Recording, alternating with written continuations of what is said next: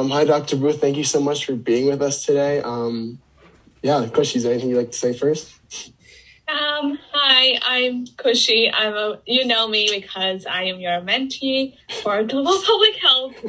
but I'm so glad you gave us the opportunity to interview today for our podcast. I was really inspired when I first spoke to you, and I thought that you it'll be really fun to have everybody hear your story. Well, thank you both, Ant- Anthony and Kushi, um, and what you are doing with your podcast. I'm so impressed, and I'm honored to be on your podcast. Well, I think um, the first story that really stuck out to me that Kushi told me about you, Dr. Booth, was your involvement in establishing the first uh, physical therapy school in Haiti. And I was just wondering if you could um, talk to us a little bit more about what the situation was like before the school was there, maybe what kinds of um, issues patients were having that weren't being met by healthcare providers. Sure. Just I do want to clarify that it's FSRL, which is Faculté des Sciences de mm-hmm. Réhabilitation de Léogane. My French is not very good. Um, was actually not the first. It's the second okay. PT school in Haiti, but it is the first school that is. It's the first occupational therapy, first and only occupational therapy school, and the only school that has both PT and OT. Okay. Um, the other school started about six months before FSRL opened. Mm. Um, so, in terms of kind of what services were like before the school opened, um, or the reasoning for it was that there's not a lot of healthcare providers that do rehabilitation. So in Haiti, there the earthquake occurred in 2010. And as a result of that, the need really became even more evident for rehabilitation services. And when I say rehabilitation, I'm talking really about physical medicine and rehab doctors, physical therapists, occupational therapists, speech therapists. When we looked at the possibility of starting a PTOT school in Haiti, at that time, there were about 1.1 million people in Haiti with disabilities. And there were only 50 PTs in the entire country. And Haiti has over 10 million people. And there was one occupational therapist who was actually a dual certified um, professional. And that was it for the entire country. So a, lot of Haiti wasn't even aware of rehabilitation services. So, for example, we talked to nurses about rehabilitation prior to the school opening, and they didn't know that somebody that had a stroke could actually rehabilitate from a stroke. Because in Haiti, if you had a stroke, it was just assumed you just stay in bed and you will end up dying from it. They had no idea what services could be provided. So that was the the biggest piece of what we saw as needs for Haitians. Um, not sure if that answers your question or not. It did definitely because I think my first encounters with PT and OT were um, like post surgery, like with relatives, they would go after surgery. So in Haiti, after someone would have an operation, would they just have to recover the best they could? Typically, yes, and and I, you know, I think that there are a lot of people with great intentions so people, surgeons coming from the United States or other other countries, and they would go to Haiti and provide surgeries. For example, total knees, total hips, which is a standard surgery in the United States. Um, uh, usually first day post op, or second, either the day of surgery or the day after. Physical therapy is in there right away and getting them up and moving. And in Haiti, those services weren't there. People would come and provide a total knee or total hip but there was no follow up. So what would happen is sometimes, not always, um, but those people that had the surgery could potentially be even worse off because they never had their knee ranged, for example. They never were told what exercises and things to do, um, and that that's really was a big issue um, in Haiti. So be absolutely the post-op things. Um, also in Haiti, prior to the earthquake, if you had a spinal cord injury, you typically would die. Um, and the reason why is because um, people didn't know necessarily about skin breakdown and how to prevent skin breakdown and the consequences of that, as well as different things from respiratory standpoints. So people would die.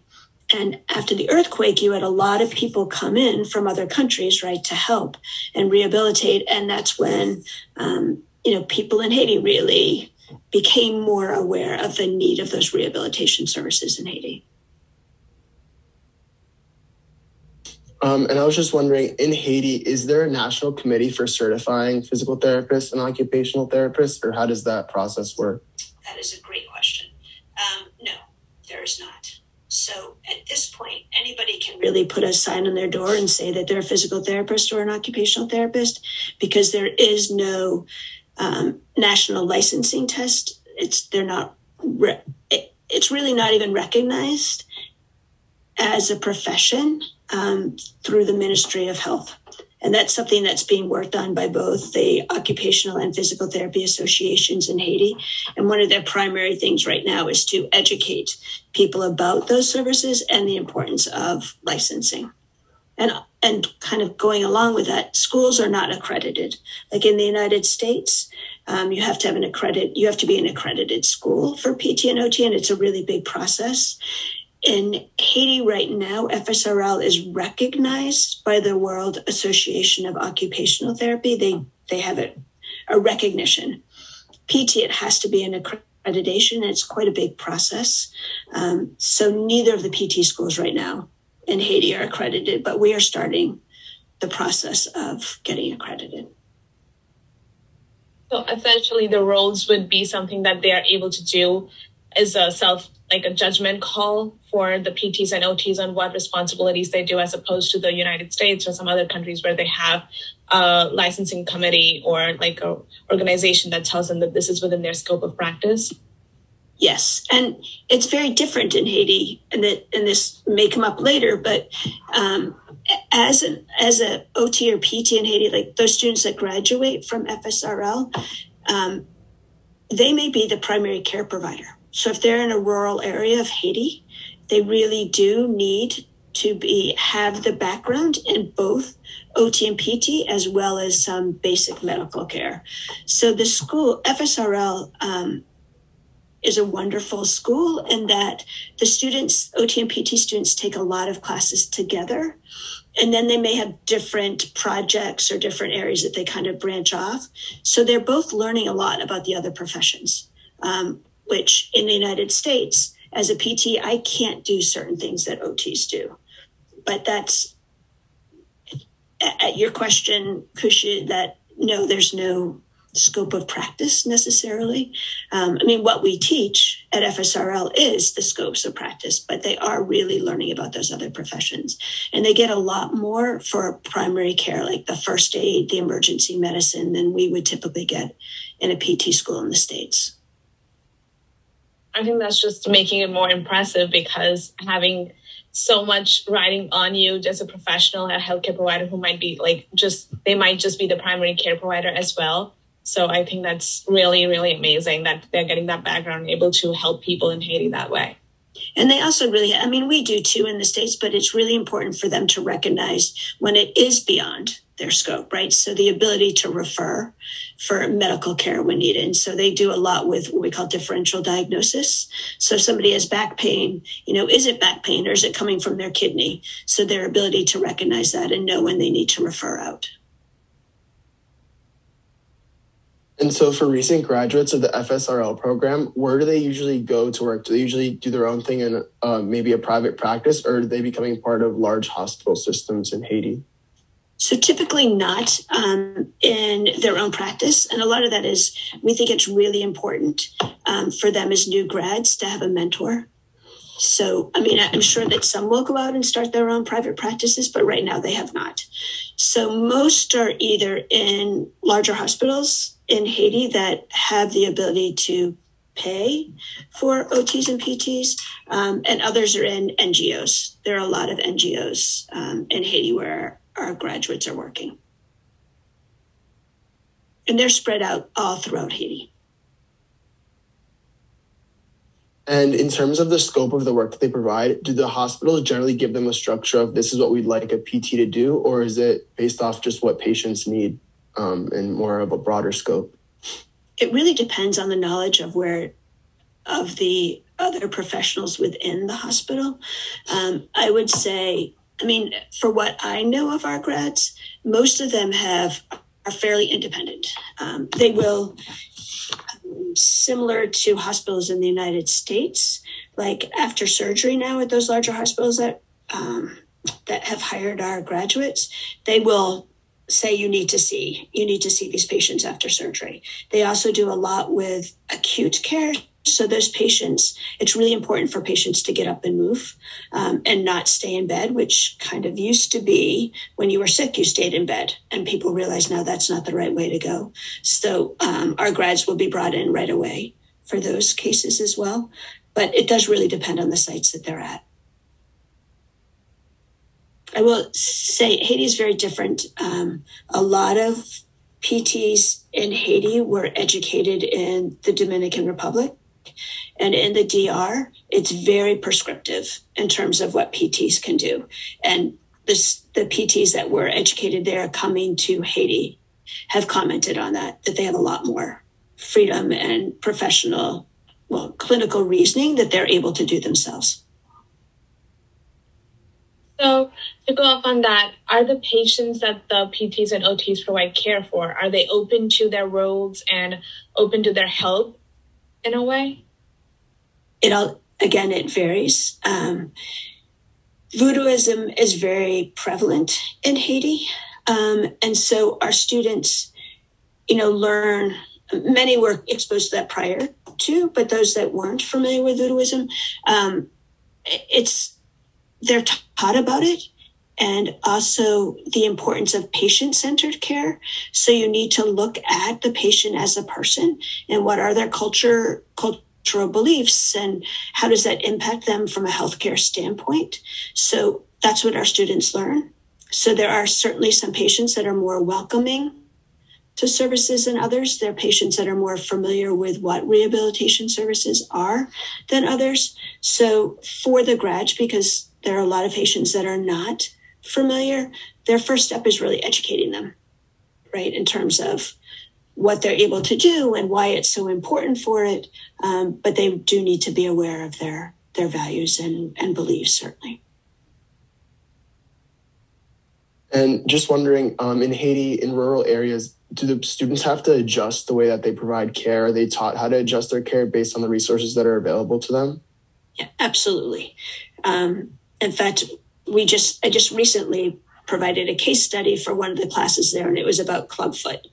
So in the United States and in parts of Haiti, um, if you have clubfoot, you have surgery, right? And you have that surgery, you get some casting done, and you're fine. But if it's not treated, right, it's very debilitating. Um, and it makes it really hard for Haitians to have careers and um, to make a living with clubfoot. So the question came up so, what do you do if they don't have surgery? Right. And I, and I don't really know the answer to that because in the United States, you have surgery. So it's trying to figure out what, what could a PT do in a rural area to make a person with clubfoot as functional as possible. So it's talking through that and you know what what could you do for some kind of bracing or what could you do for assistive devices. Um, so yes, it's very it's very different. Um, and they use a book can't believe I can't think of the name of it right now, but it's um, it's a wonderful book that talks about how you can do things without res- the resources. So, for example, if you're working on somebody that maybe um, had an amputation, right, and now you're trying to teach them to walk, if you don't have parallel bars, it tells you how you make parallel bars, right? You can make parallel bars out of wood. Um, so the students really learn all those things, and they're um, incredibly creative and and resourceful.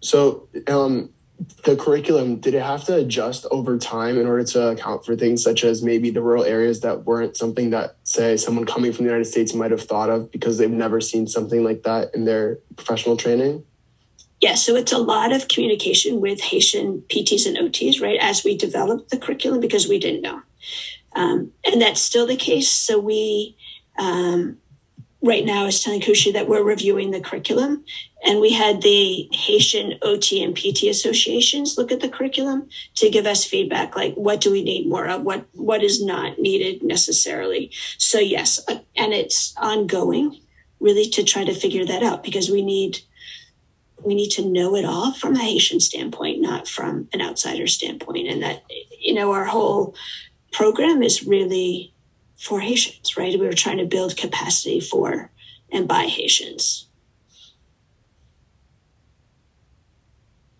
I actually remember you talking about making the school more sustainable, just within the uh, community, on having like students uh, come back to teach the other students. So, can you touch a little bit more upon that? Tell um, our audience on how to, you know, how those steps are being taken. Sure. So we actually have one student who's one of our grads who just started in a transitional doctorate of physical therapy program at St. Scholastica in Minnesota. Um, so he's our first student to to go on um, and get a degree beyond the bachelor's degree. Our goal, and we're following kind of the the way that the nursing school um, which is part of the Episcopal University of Haiti, has moved forward. So their students have graduated, gone on and got advanced degrees, and come back and taught. And that's what what our goal is as well. So we have um, our first student doing that, and then we actually have four students that just arrived at Sherbrooke University in Quebec, um, two OTs and two PTs, and they're doing research there from March until June which they'll be able to bring back those experiences as well because research is so important um, in Haiti. And they won't be able to be full time faculty um, when they're done, but they can be teaching assistants, which is another thing that our graduates have been doing as well.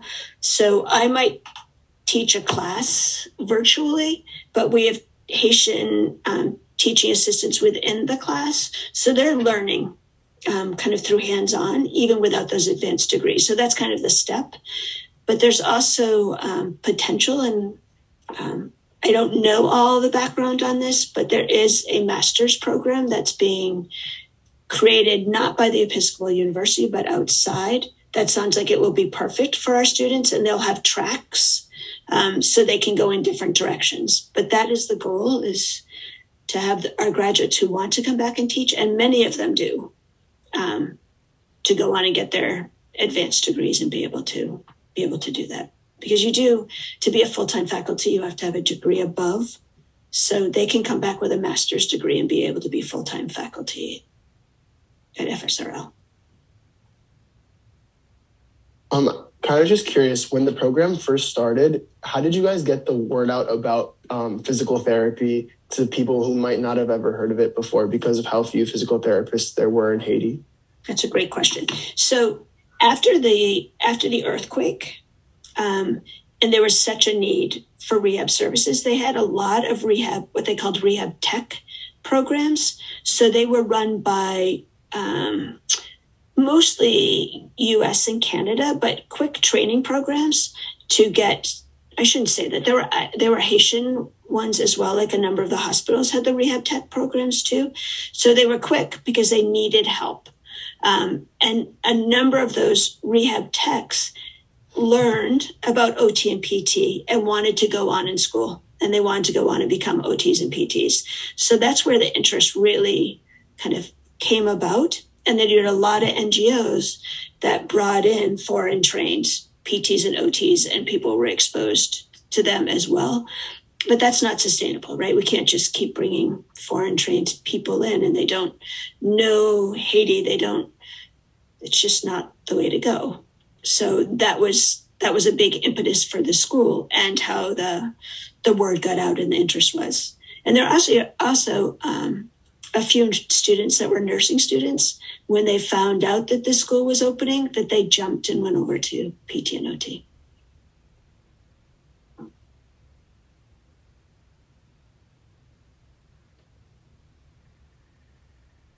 do you have any more questions?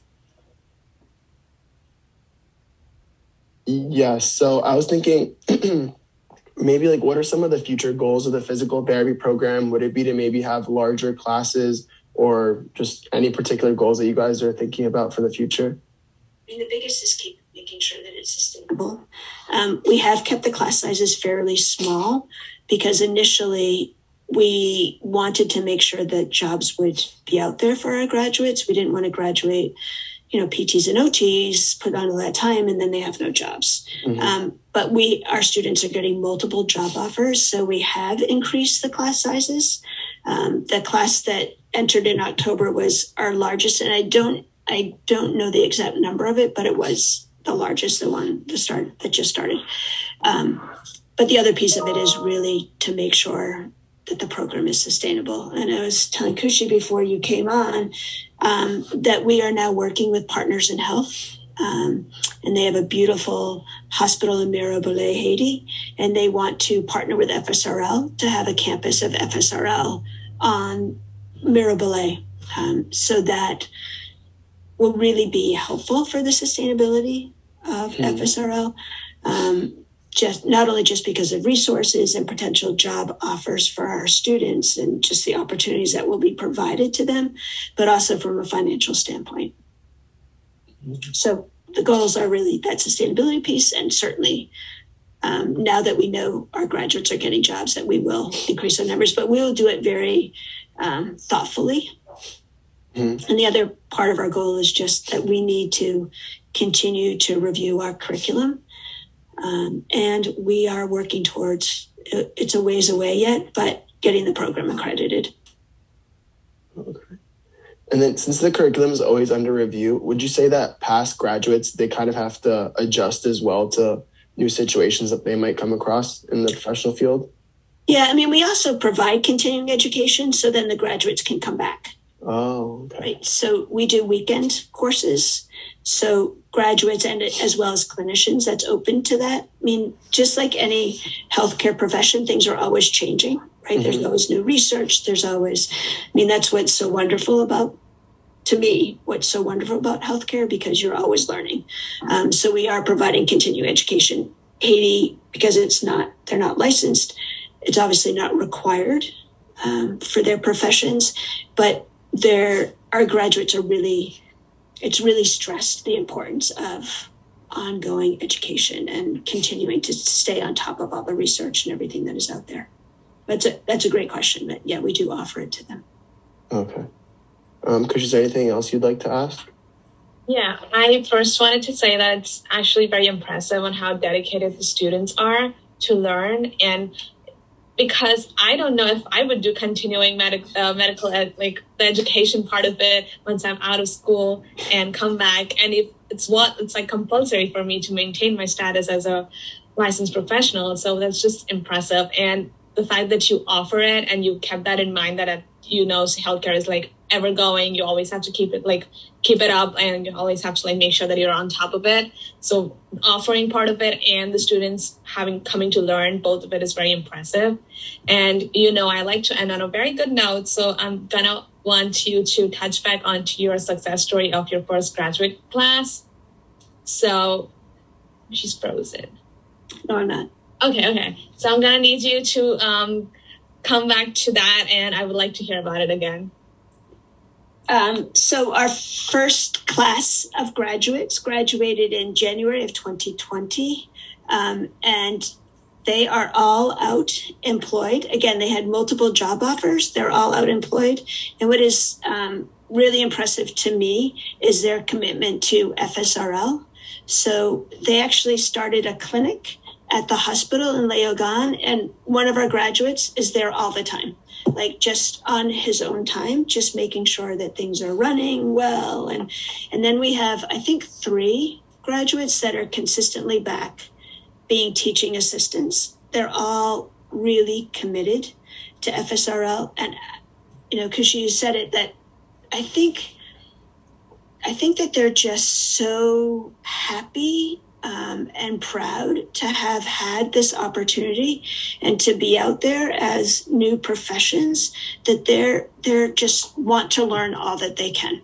And you know when they were as they were going through the program they were so excited they would go back to their home communities and teach them. So like when they learned about blood pressure and what can cause increased blood pressure they went back um, a number of them at their churches and you know, did little information sessions just because they were so excited about what they were learning. And I, I mean, I love the students in the United States, but it's a whole different appreciation of opportunities in education because it's not expected. You know, we expect it.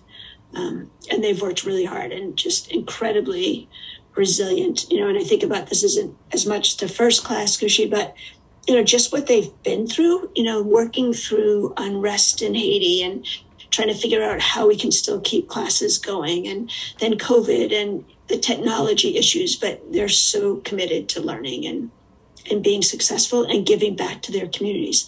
None of them, um, at this point, none of them have said anything about wanting to leave Haiti, right? They got their degrees and they want to give back to Haiti. It is not required.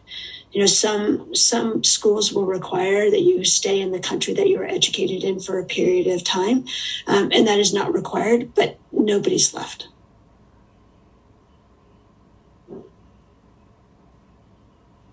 That is so so impressive, and I just I'm so awed by everybody's dedication in the program itself because it's hard having to start everything and having to learn so much information that's unheard of just in general by the community that you're in. It's very impressive. Mm-hmm. I think it's such a beautiful story because I think the first time we met, you mentioned how you were teaching a class and it had gone. It was pretty dry. It was a long class, and then you joked about, oh, we're also going to meet on the weekend or something like that. And the students actually took it seriously and ready to come back. Yeah. Yeah, it, it was horrible. It was so, so dry. And I said, we're going to meet, we're going to, we're going to reconvene after dinner and I'll finish up. And they're like, yeah. I'm like, no, no, no, no, not really. I said, here, you might be starting to throw things at me. not that bad. No, I'm I just mean... kidding. but it was bad. It was really bad.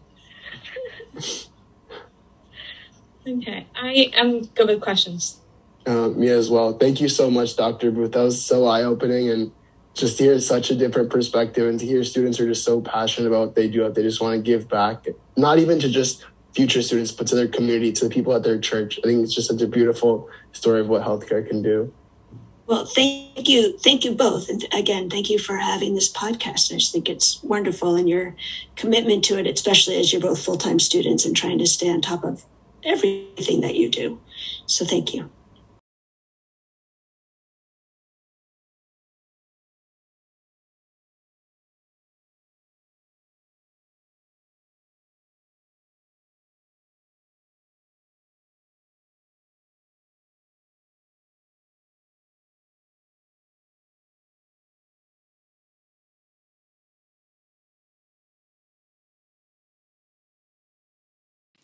If you like this episode, please consider subscribing and rating our show. It really helps us out a lot.